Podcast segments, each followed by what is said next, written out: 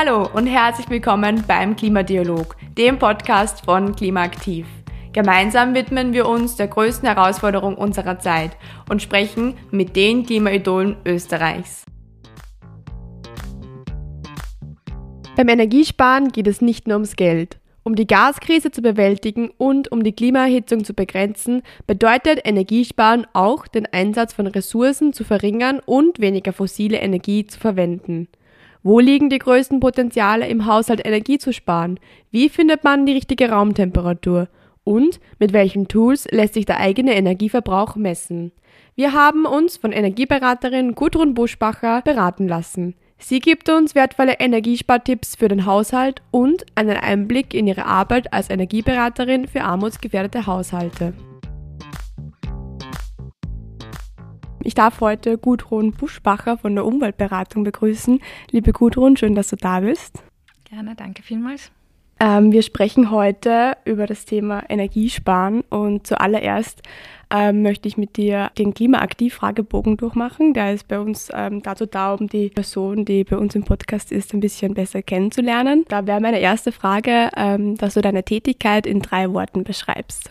Aufregend, sozial und zukunftsträchtig. Danke ähm, ein spannendes Buch oder Podcast oder ein anderes Medium, das du in letzter Zeit gelesen und gehört hast und das du unseren HörerInnen weiterempfehlen würdest? Äh, hat jetzt nichts Thema, äh, direkt mit dem Thema Energiesparen zu tun, sondern eher mit der politischen Situation und zwar äh, Putins Netz äh, von Catherine Bellington. Um, da lernt man sehr gut die Hintergründe der Politik von Wladimir Putin kennen. Mhm, Dankeschön.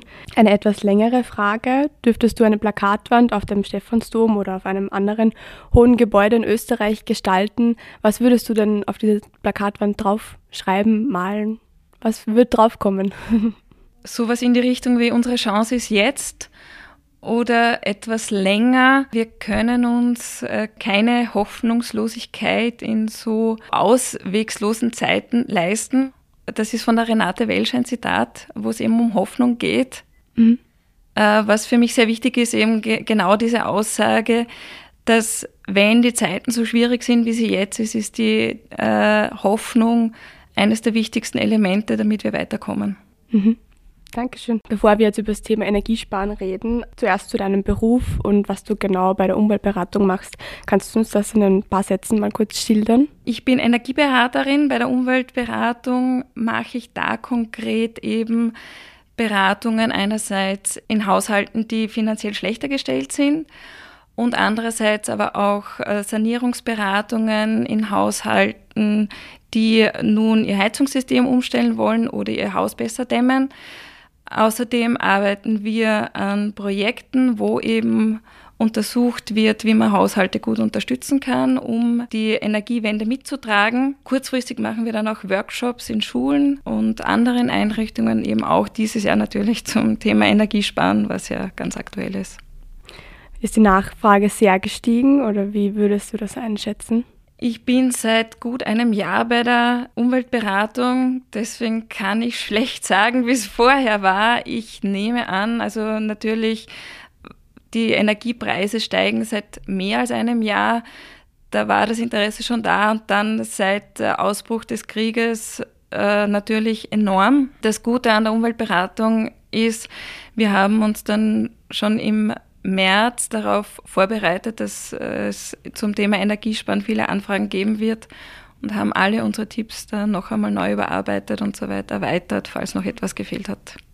Wie viele EnergieberaterInnen gibt es in Österreich? Gibt es da ein Netzwerk? Kann man das irgendwie Ich weiß sagen? nicht, wie es in anderen Bundesländern ist. In Niederösterreich gibt es mehrere tausend. In Wien ist das Netzwerk noch nicht so dicht und eher erst im Aufbau begriffen, weil die Situation in Wien eben durch die vielen mehrgeschossigen Wohnbauten eine sehr spezielle ist.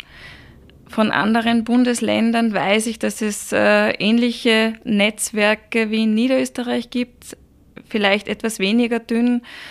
Ähm, hervorheben möchte ich äh, noch das äh, Bundesland Vorarlberg, das eine sehr gute Institution hat, äh, das Energieinstitut, die sehr viel Öffentlichkeitsarbeit machen und eben auch ihre Energieberater und Beraterinnen haben. Wie wird man Energieberaterin? Wie kommt man überhaupt dazu und wie, was für eine Ausbildung muss man dazu machen?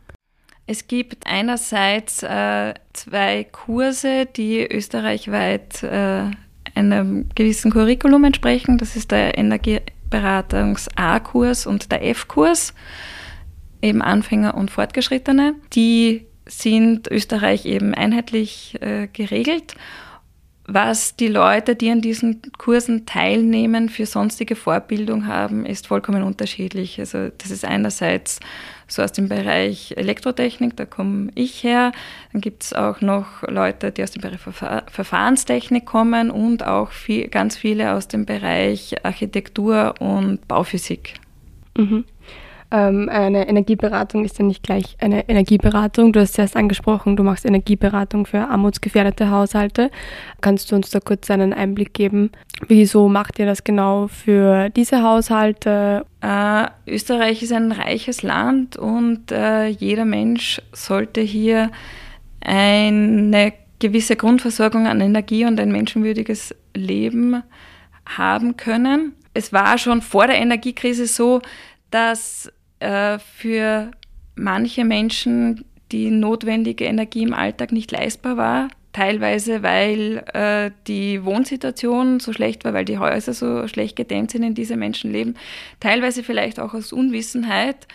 Und in diesen Bereich kommen wir dann eben, um zu schauen, was können wir an aufklärerischer Arbeit leisten, damit die Menschen äh, die Energie richtig und nicht verschwenderisch einsetzen, aber auch, um vielleicht irgendwie auch anregen zu können, dass am thermischen Zustand des Hauses was verbessert wird. Aber hier tut sich immer ein großes Problem auf, weil da müssten natürlich äh, Hausbesitzer und Besitzerinnen eingreifen und das können wir nicht erzwingen. Mhm. Ähm, wenn wir jetzt ans Energiesparen denken, ähm, wer könnte deiner Meinung nach beim Energiesparen am meisten tun? Alle Menschen, die Häuser, Wohnungen besitzen, die nach wie vor in einem schlechten thermischen Zustand sind. Also die EigentümerInnen und nicht die MieterInnen. Die MieterInnen sind dann natürlich auch gefragt, weil äh, sie dann unter Umständen damit rechnen müssen, dass ihre Mieten erhöht sind, aber gleichzeitig werden ihre Energiekosten gesetzt, äh, gesenkt. Und äh, hier muss es einfach zu einer Synergie kommen, beziehungsweise auch zu einem gemeinsamen Engagement. Mhm. Betrachten wir jetzt ein Beratungsgespräch. Ähm, wie läuft ein Beratungsgespräch ab? Mit welchen Informationen mu muss ich in ein Beratungsgespräch gehen? Ähm, und was muss ich mitnehmen?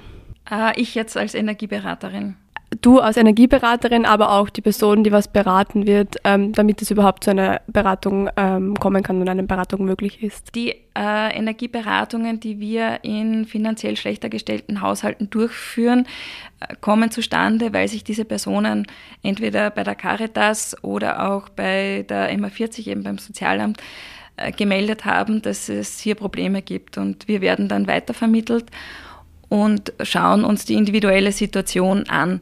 Wir kommen dorthin mit der Information, die wir vorab bekommen haben. Das sind eben die Energieverbräuche des jeweiligen Haushalts und schauen uns dann an, äh, ob es hier ein Einsparpotenzial gibt.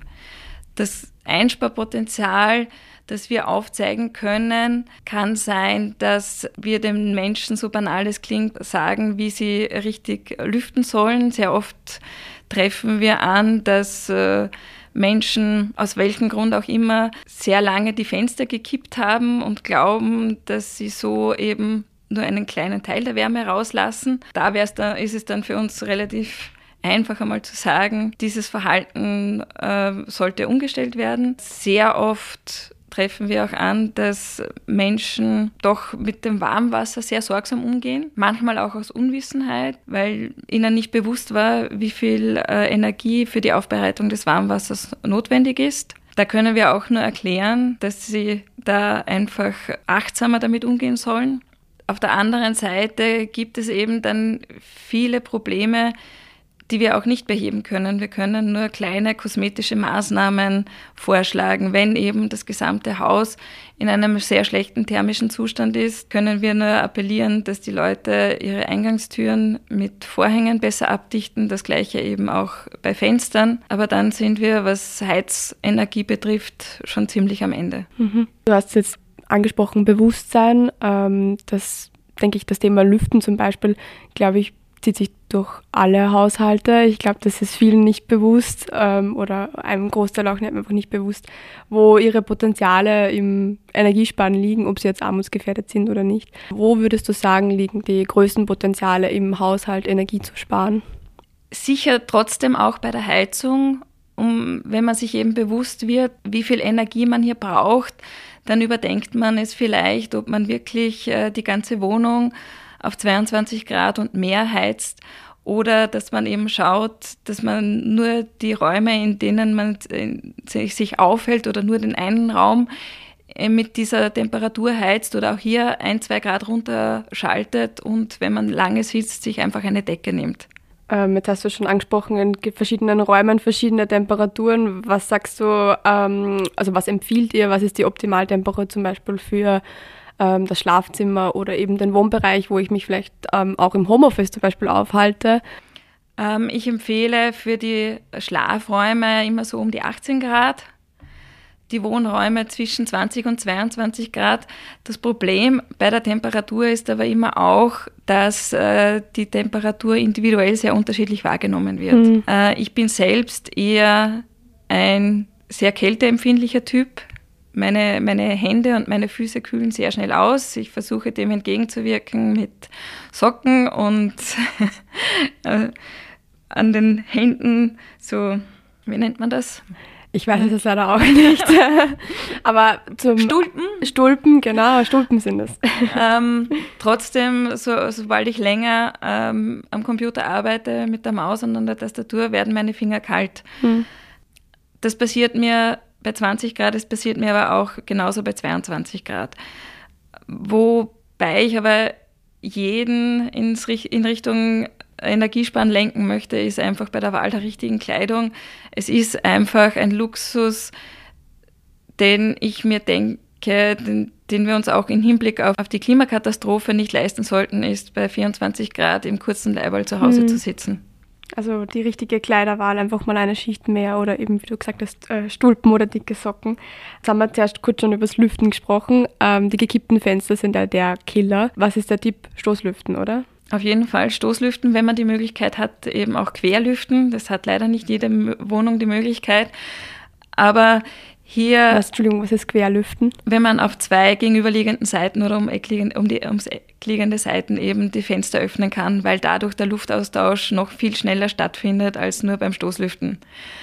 Aber der notwendige Luftaustausch findet hier eben sehr schnell und sehr energiesparend statt. Man verliert nicht sehr viel Wärme, wohingegen beim gekippten Fenster einfach ständig Wärme verloren geht und das Fenster mhm. auch sehr lange offen bleibt und gleichzeitig auch rund um dieses Fenster noch die Mauern abkühlen, was dann zusätzlich auch noch eine gewisse Schimmelgefahr bewirkt. Stichwort Schimmelgefahr, eine generelle, also eine, über eine lange Zeit eine Absenkung der Raumtemperatur führt ja auch zu gewissen Problematiken, wie zum Beispiel Schimmel. Ähm, Gibt es ein, ein Maximum an Temperatur, was man absenken sollte? Oder wie hält man da am besten die Waage, um solche Problematiken nicht zu erfahren? Am besten ist, man besorgt sich ein Hygrometer, um eben auch zu schauen, wie hoch die Luftfeuchtigkeit in den Räumen ist. Wenn sie über 60 Prozent steigt, sollte man eben lüften, um da wieder die Luftfeuchtigkeit zu senken. Mhm. Auch in den Schlafräumen sollte 17 Grad so die Grenze sein. Ich habe gesagt 18, das ist so meins, das ist immer mit einer gewissen Sicherheit. Aber man sollte da eben schauen, dass die ähm, Bauteiloberflächen eben nicht zu kalt werden, weil dann eben die Gefahr der Kondensation besteht. Jetzt hast du schon den Hygrometer angesprochen, das ist ein tolles Wort, ähm, aber es gibt auch noch viele andere Tools, mit denen man im Haushalt seinen Energieverbrauch oder generell seinen, auch seinen Stromverbrauch messen kann. Mhm. Ähm, was würdest du sagen, sind da noch Tools, die was man sich anschaffen kann, um ein besseres Gefühl für seinen Verbrauch zu bekommen? Je nachdem, wie genau man sich damit auseinandersetzen will, kann man sich noch ein Stromverbrauchsmessgerät besorgen, um eben die Stromverbräuche seiner einzelnen Elektrogeräte kennenzulernen. Man kann aber auch prinzipiell einmal äh, seinen Stromzähler kennenlernen. Mhm. Der ist meistens im Keller, den kenne ich schon. Ja, aber man kann da mal schauen, wie viel verbraucht man an einem Tag mhm. und äh, sich dann auch aufschreiben, was hat man an diesem Tag gemacht. Und wenn man dann in die Tiefe gehen will, äh, eben mit einem Strommessgerät, das man in die Steckdose einsteckt und dann das entsprechend zu messende Gerät individuell messen, wie viel dieses Gerät verbraucht. Das ist sinnvoll zum Beispiel, wenn man schon ältere Kühlgeräte hat. Hier ist es immer wirklich äh, individuell festzustellen, wenn ein Kühlschrank, eine Tiefkühltruhe 15 Jahre alt ist, dann kann schon sein, dass die viel verbraucht. Äh, es muss aber nicht zwingend sein. Und hier ist es eben wesentlich günstiger, das einmal individuell zu messen, bevor man äh, sehr schnell und unüberlegt ein Neugerät besorgt.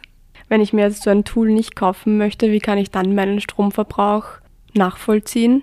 Du hast jetzt einen Stromzähler schon angesprochen. Genau. Wichtig ist einmal, den Jahresstromverbrauch zu kennen. Dann kann man anhand von Vergleichen, die wir auf unserer Homepage haben, schauen, in welchem Bereich liegt der eigene Haushalt, eben auch bezogen auf die Haushaltsgröße. Und wenn man da sieht, man liegt da sehr weit über dem Durchschnitt, dann kann man einmal schauen, wo habe ich äh, noch groß, große Stromverbraucher, die ich entweder gar nicht brauche oder die ich entsprechend umstellen kann. Mhm. Ich bin jetzt zum Beispiel im Sommer gerade frisch in eine Wohnung gezogen. Ich habe ein, also ich kann, ich weiß meinen Jahresverbrauch nicht. Ähm, wie gehe ich da vor?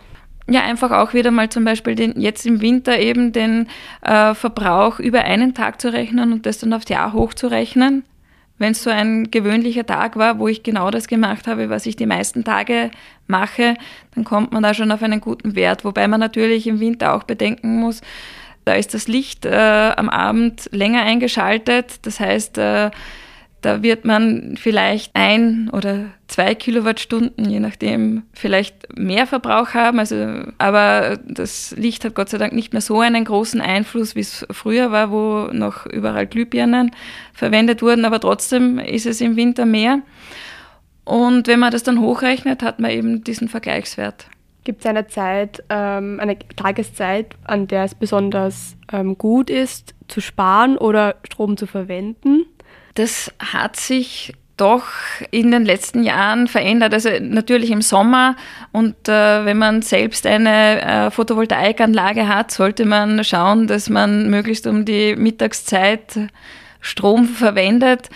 Wie sehr das für die einzelnen Haushalte möglich ist, weiß ich nicht. Also wir haben gerade unserer Tochter ein Balkonkraftwerk für ihren äh, südseitigen Balkon gekauft und wir haben ihr gesagt, dass sie doch dann auf jeden Fall im Sommer drauf schauen soll, dass sie ihre Waschmaschine um die Mittagszeit, wenn Sonne zu erwarten ist, äh, einschaltet. Wir haben zuerst auch schon kurz über das Warmwasser, also eigentlich du hast über das Warmwasser gesprochen. Ähm, wie sehen da die Tipps aus? Duschen statt Baden, das ist der, der gängigste, würde ich mal sagen. Ähm, Unbedingt schauen, was, äh, ob man einen äh, Sparduschkopf hat. Hm wenn man sich nicht sicher ist, kann man da auch leicht eine Messung durchführen, dass man eben für 10 Sekunden einmal Wasser in einen Topf rinnen lässt und dann misst, wie viel Wasser war das jetzt, dann multipliziere ich mal 6, dann mhm. habe ich mhm. den Durchfluss pro Minute. Und dann kann man eben sehr gut nachvollziehen, wie viel Wasser ich für einen Duschgang verbrauche. Wenn man äh, Fernwärmekunde oder Kundin ist, dann hat man meistens eh ohnehin Warmwasserzähler in der Wohnung. Kann man selbst dann einmal nachschauen, wie viel Warmwasser brauche ich für einen Duschgang und dann entsprechend schauen, ob ich da noch was kürzen kann. Mhm. Kann man sowas äh, wie so ein Duschsparkopf auch bei den normalen ähm, Wasserhähnen anbringen? Gibt es da auch eine Möglichkeit, irgendwie Wasser zu sparen? Es gibt für normale Wasserhähne gibt's, äh, sogenannte Perlatoren, die eben auch den Durchfluss reduzieren. Die schraubt man dann einfach Die auf. schraubt man an. Mhm. Beziehungsweise die meisten neuen Wasserhähne haben an sich, soweit ich das jetzt überblicke schon einen sehr, einen verringerten mhm. Durchfluss. Das ist dann, wenn da so weil wenn der Strahl nicht mehr so nur Wasser ist, sondern ein bisschen so Genau, weiß, da wird dann Luft weiß gemischt, genau. damit der Strahl an sich voll bleibt. Mhm. Was ich sehr gut auch finde, sind ähm, äh, diese Einhand- äh, eben mit diesem Hebel mhm. vorne, wo die Stellung die nach vorne zeigt, äh, eigentlich eine Kaltwasserstellung ist. Also mhm. man muss dann den Hahn sehr weit nach links drehen, um wirklich Warmwasser zu bekommen. Aber ich finde das gerade zum Beispiel auf, auf Toiletten sehr geschickt, weil wenn man sich dort kurz die Hände wäscht, braucht man meines Erachtens kein Warmwasser, beziehungsweise sehr oft ist es so, man dreht zwar das Warmwasser auf, aber bis man mit dem Händewaschen aufhört, ist noch überhaupt kein Warmwasser da, aber trotzdem ist die Gastherme angesprungen beziehungsweise das Warmwasser von der Fernwärme schon geflossen.